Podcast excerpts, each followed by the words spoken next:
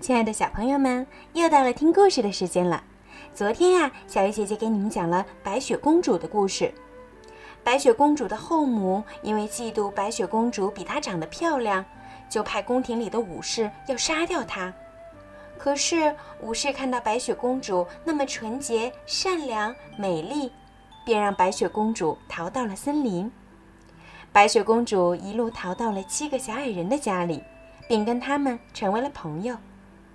可是王后得知了这个消息，她又将使出什么样的办法来对付白雪公主呢？我们继续收听今天的故事吧。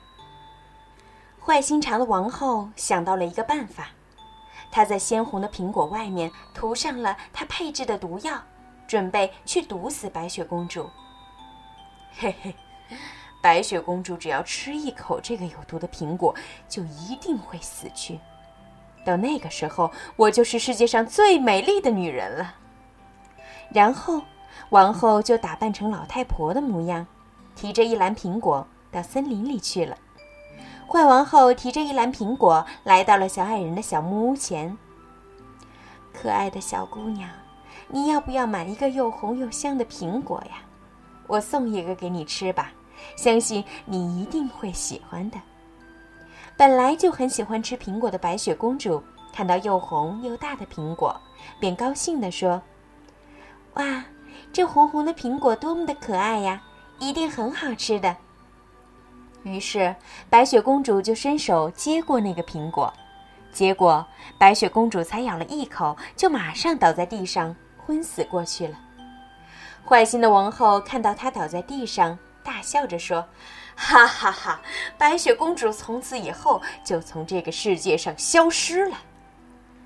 小矮人傍晚回家的时候，看到白雪公主躺在地上像死了一样，他们马上把她抬到床上，尽力的施救。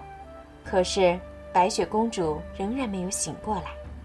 小矮人们哭哭啼啼的把白雪公主放在一个装满鲜花的玻璃棺材里，准备举行盛大的葬礼。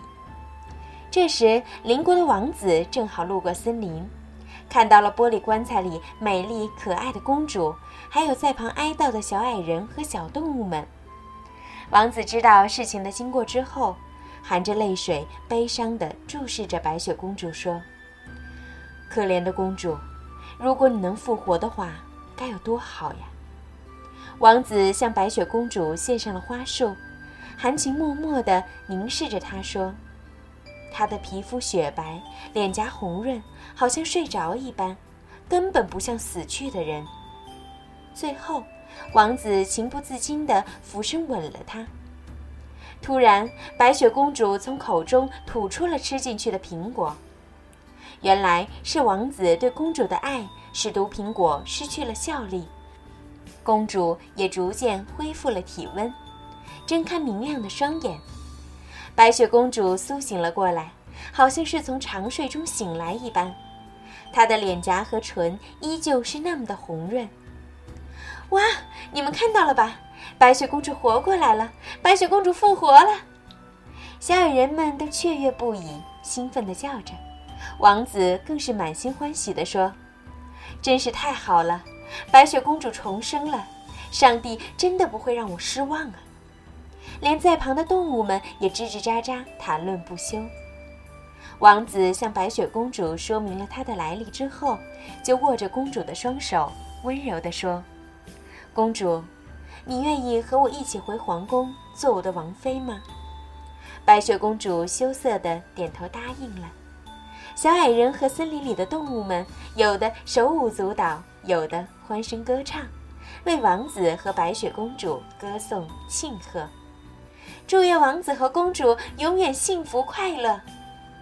王子带着白雪公主，骑着白马，向小矮人和森林里的动物们告别。他们一直回头向小矮人们挥手说再见。小矮人们，感谢你们对我的照顾，我会永远记得你们的。祝你们幸福，再见。他们离开森林，回到邻国之后，马上受到全国人民的欢迎。在人民的心目中，他们真是天生一对儿。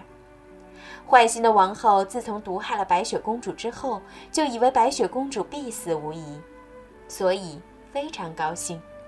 有一天，她满怀自信地问魔镜：“魔镜，魔镜，现在世界上最美丽的人应该是我了吧？”魔镜回答说：“除了白雪公主以外，你是最美丽的人。但是在邻国生活的白雪公主比你漂亮千万倍。”王后听了，觉得很奇怪。她想，白雪公主不是被他害死了吗？可是又想到白雪公主运气一向很好，简直是气死人了！我就不相信不能杀掉白雪公主。王后原本就是个女巫，于是她骑着魔扫帚，带着魔剑，飞往邻国，准备去除掉她的眼中钉。当她飞到邻国的上空时，突然一道闪电朝坏皇后打来。噼啪！一阵响声把女巫王后从扫帚上打下来。女巫王后终于受到上帝的处罚，结束了作恶多端的生命。此时，王子的国家却举国欢腾，因为美丽的白雪公主答应了王子的求婚，正在举行盛大的婚礼。小矮人和森林的动物们也被邀请来参加婚礼。在全国人民的祝福声中。王子和白雪公主将永远快乐的生活在一起。好了，小朋友们，白雪公主的故事就讲到这儿了。明天会有什么好听的故事呢？请期待一下吧。晚安。